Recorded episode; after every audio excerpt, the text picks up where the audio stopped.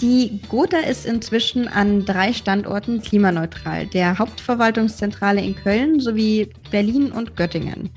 Damit das gelingt, müssen alle Mitarbeiter an einem Strang ziehen und einer, der wiederum alle Mitarbeiter als Head of People Management vereint, ist Friedrich Kiko Pautasso. Ich, Stefanie Gasteiger, Redakteurin der New Finance Mediengesellschaft, freue mich sehr, ihn und selbstverständlich auch unsere Zuhörerinnen und Zuhörer zu einer neuen Folge Gotha persönlich begrüßen zu dürfen. Herzlich willkommen, lieber Herr Pautasso. Hallo, Frau Gasteiger. Ja, ich würde direkt mal einsteigen mit der Nominierungsfrage durch Moritz Lehmkohl, dem CEO von Climate Partner, der Sie ja vorgeschlagen hatte als nächsten Gesprächspartner. Und er wollte gerne wissen, wie wird Klimaschutz bei den Mitarbeitenden am Hauptsitz selbst wie auch in den jeweiligen Büros vor Ort gelebt innerhalb der Gotha? Ja, ich bin Moritz dankbar, dass er mir die Möglichkeit gibt, äh, darüber mit Ihnen zu sprechen. Vielleicht als allererstes, die Gotha hat ja entschieden, dass Nachhaltigkeit wirklich ein Teil unserer Unternehmensstrategie ist. Mhm. Es ist insofern eines der Themen, die wir uns auf die Fahne geschrieben haben und von denen wir überzeugt sind, dass sie auch im Markt einen Unterschied machen werden. Wir haben uns also dem Thema dann, wie das so ist, ganz systematisch genähert und analysiert, was auch aus Sicht der Kolleginnen und Kollegen im Haus die wesentlichen Kernthemen sind, über die wir als Gotha das Thema Nachhaltigkeit befördern können. Mhm. Und da ist natürlich das äh, Thema, worüber wir heute sprechen, nämlich das Mitwirken, die Einbindung von Beschäftigten und Kolleginnen und Kollegen im Vertrieb ganz wesentlich für die Umsetzung unserer Nachhaltigkeitsstrategie. So, und jetzt ist es natürlich so, als Unternehmen regieren wir nicht in die Privatleben unserer Kolleginnen und Kollegen und unserer Vertriebspartner hinein, mhm. sondern können darauf hinwirken, dass wir im unternehmerischen Rahmen Bedingungen schaffen, in denen ein Bewusstsein dafür da ist, was Nachhaltigkeit bedeutet und welchen Beitrag wir hier miteinander leisten können und welche Möglichkeiten dazu ganz konkret bestehen. Nicht insofern, äh, und jetzt muss man sagen, man, das ist ja bei so einem Thema, tragen ganz viele Menschen ähm, in die Firma hinein, was sie auch privat bewegt und wie sie privat zu so einem Thema stehen. Mhm, ähm, die, Gotha, ne, die Gotha, das können Sie sich vorstellen, wir sind mit unseren äh, rund 5000 Mitarbeiterinnen und Mitarbeitern sind wir ein Spiegel der Gesellschaft in Deutschland. Äh, das heißt, es gibt Menschen, die für das Thema Nachhaltigkeit offener sind und auch solche, die vielleicht nicht ganz so aufgeschlossen sind, aber wissen, dass das ein Thema ist, mit dem man sich keine Freude macht, wenn man sich dazu kritisch in der Öffentlichkeit positioniert. Mhm. Und auch dem wollen wir mit Respekt begegnen. Nicht? Das ist die Ausgangslage, in der man da steht. Mhm. Gerade wenn Sie jetzt sagen, die Mitarbeiter sind unterschiedlich eingestellt zu dem Thema.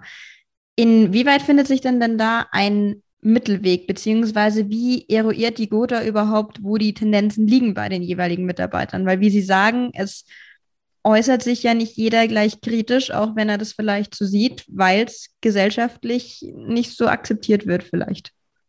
Also erstmal ist das wieso betreiben wir da keine äh, Gesinnungsforschung?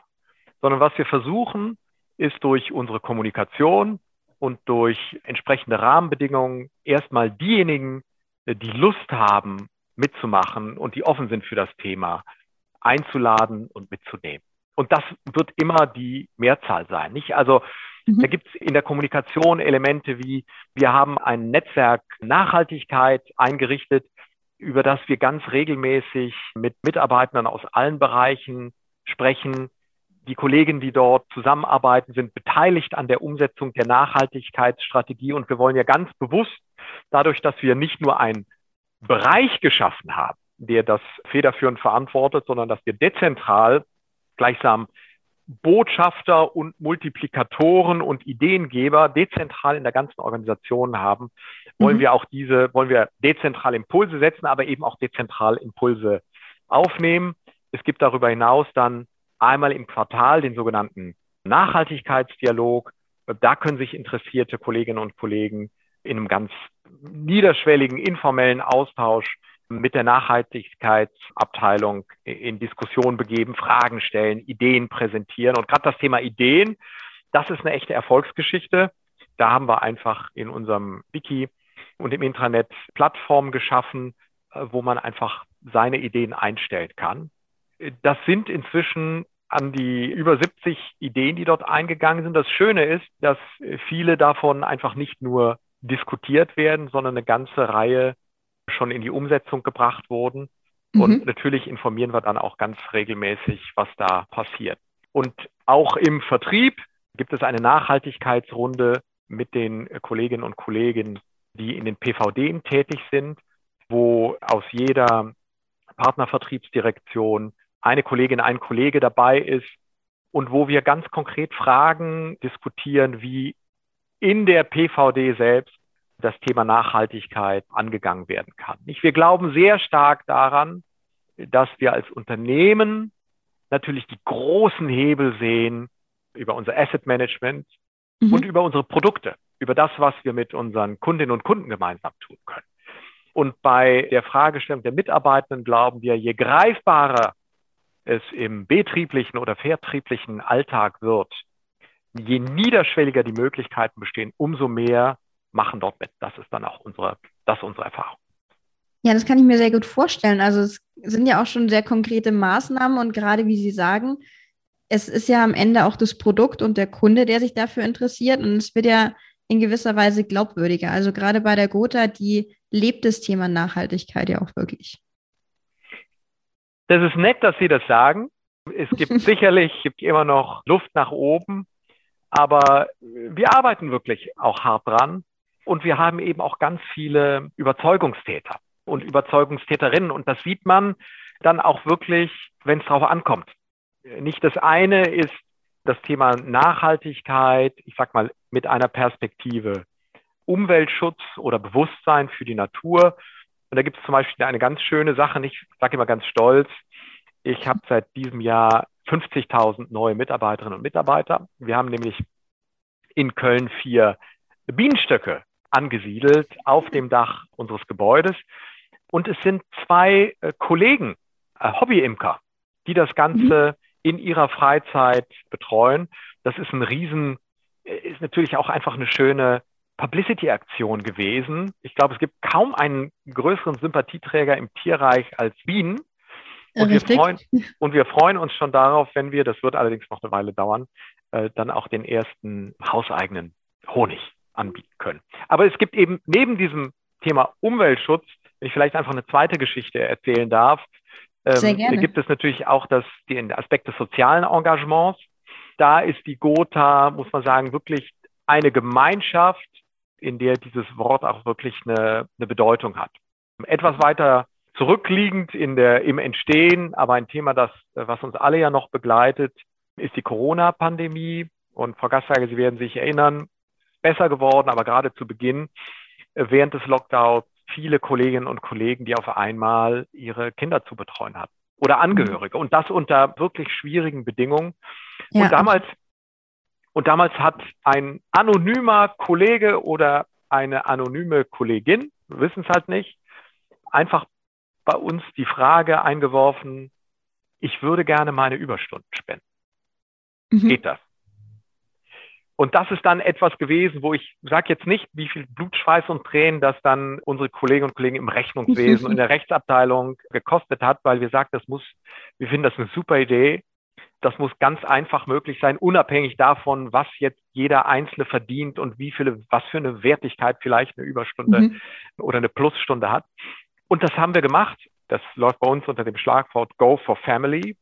Und es hat einen riesigen Anklang gefunden. Wirklich ist ganz überwältigend, sind in über 8000 Stunden gespendet worden. Wow. Der Arbeitgeber hat dann vielleicht auch seinen Beitrag geleistet, weil für jede gespendete Stunde verdoppeln wir. Jede gespendete Stunde verdoppeln wir. Und das heißt, in Summe waren es über 17.000 Stunden. Wir haben immer noch welche zum Glück, weil es gibt immer wieder Kolleginnen, wenn jetzt ne, vielleicht in der Schule Quarantäne angeordnet mhm. wird für eine äh, Gruppe und so. Es gibt also immer noch Menschen, die das bei uns nutzen können. Und es ist einfach wirklich ein unglaubliches Beispiel von Solidarität und Anteilnahme gewesen und auch das Erleben, etwas ganz, etwas tun zu können für Kolleginnen und Kollegen, die es gerade schwerer haben. Und zweites Beispiel, wenn ich noch weiter erzählen darf. Ähm, gerne, ich höre gespannt ja, zu und bin begeistert und beeindruckt von den Beispielen. Also gerne noch mehr. ja, und das zweite war jetzt einfach während der Flutkatastrophe, die natürlich die Gotha nicht nur als Versicherer getroffen hat. Mhm. Wir haben nicht nur den Einsatz vor Ort da natürlich gehabt. Ich muss einfach sagen, Katastrophen sind dann auch, das sind die Momente, für die es uns gibt. Mhm. Das ist so. Ne? Und dann gibt es natürlich eine wirtschaftliche Komponente. Dafür waren wir gut gerüstet. Dafür sind wir ein starker Partner. Aber es ist vor allem auch die menschliche Dimension, die wir dort immer im Blick halten müssen. Und wir sind natürlich nicht nur als, als Versicherer dort gefragt gewesen, sondern auch als Arbeitgeber. Es waren natürlich auch äh, Kolleginnen und Kollegen von uns in ganz dramatischer Weise betroffen. Ähm, mhm. Wir haben ganz schnell eine Plattform für die Vernetzung eingerichtet. Wir haben eine Hilfsbörse eingerichtet, über die Sachspenden, aber auch Übernachtungsmöglichkeiten angeboten und eingestellt werden konnten. Das ist auch nochmal eine in dieser wirklich dramatischen und traurigen Zeit auch wieder ein Beispiel dafür gewesen, dass gerade in, in dunklen Stunden, dass dunkle Stunden aus uns Menschen eben das auch ganz wunderbare Beispiele von Engagement und Hilfsbereitschaft herausbringen können und die Kraft der Gemeinschaft eben auch zählt. Vielleicht eine kurze Anmerkung für unsere Zuhörerschaft, nämlich ein Beitrag im Gotha Makler Blog, wo Florentin Bub sich dazu äußert, auch wie diese Taskforce Bernd eben entstanden ist und welche Maßnahmen da getroffen wurden. Eben, wie Sie sagen, nicht nur als Versicherer, sondern auch als Nachbar im Katastrophengebiet. Ja, jetzt haben Sie gesagt, es geschieht auch sehr viel über Solidarisierung. Also einer fängt an, der nächste macht mit. Gerade in einem Konzern wie der Gotha sitzen jetzt nicht nur junge Leute, die mal ganz dem Klischee nach ja sehr dem, dem Stopp des Klimawandels zugetan sind. Aber es klingt jetzt tatsächlich auch danach, als wäre es wirklich generationenübergreifend und jeder würde sich engagieren und seinen Beitrag leisten. Also ich natürlich als vielleicht jetzt auch meine Rolle als Personaler, unsere Wahrnehmung ist nicht, dass die Grenze dort entlang von Generationen geht.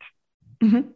Unsere Wahrnehmung ist, dass in der Tat das Thema Nachhaltigkeit generationenübergreifend Unterstützerinnen und Unterstützer hat und auch solche, die dem Thema eher ähm, zurückhaltend begegnen.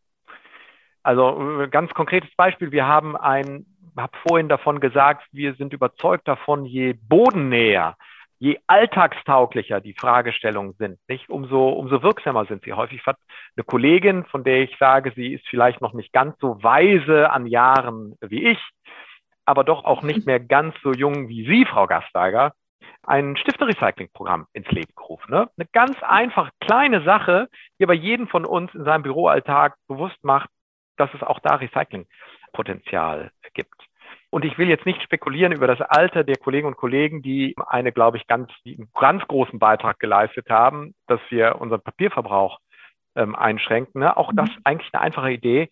Wir haben jetzt an allen Druckern den Duplex-Druck voreingestellt. Ne? Wenn man Einzelausdrucke will, dann muss man die Einstellung ändern. Und das sind häufig so kleine Nudges, kleine Anreize, die eine große Wirkung zeitigen. Ne? Mhm. Aber vielleicht, um auf Ihre Frage dann nochmal zu kommen, ne, das Thema Offenheit für Nachhaltigkeit ist wahrscheinlich, kommt mehr aus der privaten Prägung und die kann, ne, ich meine, wir sind eine Generation, auch in meiner Generation wurde schon für ökologische Anliegen auf die Straße gegangen. Die Gründerinnen und Gründer der Grünen Bewegung gehörten auch schon zu meiner Generation. Das ist halt immer mehr Mainstream geworden. Ne? Zugleich sage ich, die Gotha ist ein Spiegel der Gesellschaft in Deutschland. Auch bei uns wird es diejenigen geben, die dem eher reserviert begegnen. Aber umso wichtiger ist es für alle, die guten Mutes sind und die Lust haben, damit zu machen, die entsprechenden Angebote bereitzuhalten. Mhm. Jetzt haben Sie gerade aus Ihrer oder in Ihrer Rolle als Personaler gesprochen. Gerade dazu hätte ich jetzt auch die nächste Frage schon. Und zwar ist das Thema Nachhaltigkeit, wie wir jetzt deutlich festgestellt haben, sehr allgegenwärtig in der Gotha. Natürlich muss es auch nach außen transportiert werden und da stehen ja auch die Vorstände davor. Inwieweit ist das Thema Nachhaltigkeit denn dann gerade für solche Positionen ein Einstellungskriterium, wenn die Nachhaltigkeit schon so in der Unternehmens-DNA sitzt? Beziehungsweise wie viel Gewichtung liegt auf dem in Anführungszeichen grünen Daumen, wenn man eine qualifizierte Führungskraft sucht? Sie sprachen jetzt von Vorständen. Wir werden jetzt nicht über die Einstellung von Vorständen, dafür bin ich nicht zuständig, sprechen. Also, da will ich sagen, für uns als Gotha ist der Cultural Fit ein immer wichtigeres Einstellungskriterium. Mhm. Dabei will ich aber natürlich auch den Punkt machen, ein Unternehmen wie die Gotha mit einer zum Teil sehr spezialisierten Kundengruppen lebt auch immer von ihrer Expertise. Und insofern ist Mindset ein Riesenthema bei uns, mhm. aber die Expertise zählt eben auch. Insofern würde ich sagen, wir prüfen nicht die grüne Gesinnung, mhm. aber wie wir uns am Arbeitsmarkt präsentieren, glaube ich, werden wir Menschen, die damit so gar nichts anfangen können, auch nicht besonders anziehen. Wir machen deutlich, dass uns das ein ehrliches Anliegen ist, auf das wir großen Wert legen. Und wir glauben, dass so etwas wie unsere Strategie auch immer ein Anhaltspunkt ist für die Identifikation mit dem Unternehmen. Insofern ist mhm. Nachhaltigkeit ein wichtiger Aspekt. Wenn ich nicht nur den Aspekt der Ökologie in den Fokus nehme, sondern auch auf andere Aspekte von Nachhaltigkeit schaue, gerade was den, was das Thema Menschenführung angeht, mhm. dann natürlich umso wichtiger. Und bei diesen Fragestellungen würde ich auch sagen, die haben wir ja auch schon seit geraumer Zeit in unseren Auswahlprozessen in ACs gerade für Leadership-Positionen fest verankert. Tatsächlich kann ich mir auch vorstellen, dass gerade in der Zeit, wo ja Führung oder nicht Führungskräfte, sondern gute Mitarbeiter einfach generell gesucht werden und hart umkämpft sind, dass es da durchaus ein positives Kriterium für ein Unternehmen ist, wenn man eben auch Nachhaltigkeit etabliert im Unternehmen und auch entsprechend dazu agiert. Absolut. Wir werden auch von einzelnen Bewerberinnen und Bewerbern auf das Thema aktiv angesprochen. Mhm. Also entweder, weil sie etwas äh, über uns oder von uns äh, diesbezüglich gehört haben. Also wir veröffentlichen dazu ja viel, nicht nur diesen Podcast. Wir sind ja auch ein schon ausgezeichnetes Unternehmen. Äh, daraus machen wir auch keine Geheimnisse in unserer Außendarstellung. Darauf sind wir sehr stolz. Mhm. Und es gibt auch Kolleginnen und Kollegen, äh, nein, ich muss sagen Bewerberinnen und Bewerber, die das Thema aktiv von sich aus nachfragen. Und dann sind zum Beispiel Faktoren wie, wie sieht unsere Mobilitätspolitik aus? echte Faktoren. Ne? Und klar, wir fördern das Jobticket, aber für uns ist zum Beispiel auch das Thema Bike Leasing ein wichtiges Thema. Wir haben in unseren Reiserichtlinien legen wir Wert darauf, dass bis zu einer bestimmten Strecke die Bahn das Verkehrsmittel der Wahl sein sollte mhm. und haben auch dafür Anreize geschaffen, dass es eben auch komfortabel ist, im Rahmen dessen, was die Deutsche Bahn uns möglich macht, ähm, die Bahn. was nicht ähm, immer so viel ist. Die Bahn zu nutzen. Ja, so ist das eben. Ne? Ob das oder ähm, wir werden jetzt voraussichtlich launchen dann eine, eine App für Mitfahrgelegenheiten. Mhm. Ähm, und man darf natürlich auch nicht vergessen, alleine unser, nicht wir werden im Nachgang zur Pandemie bestimmte Erfahrungen, die wir gemacht haben, jetzt während Corona, die werden nicht weggehen. Es wird sicherlich eine veränderte Balance geben zwischen dem Arbeiten im Büro mhm. und dem mobilen Arbeiten. Ne? Das ist unseren Kolleginnen und Kollegen im Vertrieb ist das schon lange geläufig, aber für die Beschäftigten hier in der Hauptverwaltung war für die allermeisten, für drei Viertel, war bis Corona es Standard, dass sie jeden Tag ins Büro gekommen sind. Mhm. Das wird sich verändern. Wir werden vermutlich irgendwas zwischen 90 und 95 Prozent in Zukunft haben an Kolleginnen und Kollegen, die, ich sag mal, so etwas wie bis zu 60 Prozent von mobil oder in aller Regel von zu Hause aus arbeiten. Das vermeidet Verkehrsströme, von denen wir bei unserer Analyse zur Klimabilanz erfahr erfahren haben, ne, dass das einer der Haupttreiber unserer Emissionen ist. Ne? Rund mhm. 30 Prozent unserer Emissionen sind vor Corona entstanden durch die Pendlermobilität. Ja, dafür, dass es eigentlich so ein komplett alltägliches Thema ist, was viele zweimal täglich in Anspruch nehmen. Absolut. Und es gibt solche, die, ne, gibt auch solche Beispiele, die sind täglich im Büro. Ich zähle zu diesen Personen Und ich habe aber das große Glück, dass ich in Fahrraddistanz zur Firma bin und ich bin einer der Nutzer von diesem Bike-Leasing-Programm. Ich bin da einer von vielen, der das Fahrrad nutzt. Insofern wird zum Beispiel die Verbesserung der Fahrradinfrastruktur, ne, jetzt auch die Möglichkeit, E-Bikes zu laden, aber eben auch sowas wie Reparaturmöglichkeiten und so. Also so Kleinigkeiten, von denen wir sagen, die zahlen darauf ein, dass vielleicht dann die eine Kollegin oder der andere Kollege mehr von der Möglichkeit Gebrauch macht, wenn es denn überhaupt möglich ist, mit dem mhm. zu kommen. Ja, und die Mitarbeiter scheinen überzeugt. Ich bin es auf jeden Fall. Jetzt habe ich Ihnen einige Fragen gestellt, aber wie es in unserem Podcast hier so üblich ist, dürfen auch Sie noch eine Nominierungsfrage stellen an einen nachfolgenden Interviewgast Ihrer Wahl. Welche Frage wäre es denn und an wen möchten Sie sie richten? Ich möchte gerne meine Frage richten an den Vorstandsvorsitzenden der Gotha Allgemeinen, Thomas Bischof. Und mhm. meine Frage ist, lieber Thomas, was tut die Gotha eigentlich, um ihre Unternehmerkunden bei der Energiewende zu unterstützen? Auch hier wieder eine sehr spannende Frage. Ich bin gespannt, was Herr Bischof darauf antwortet.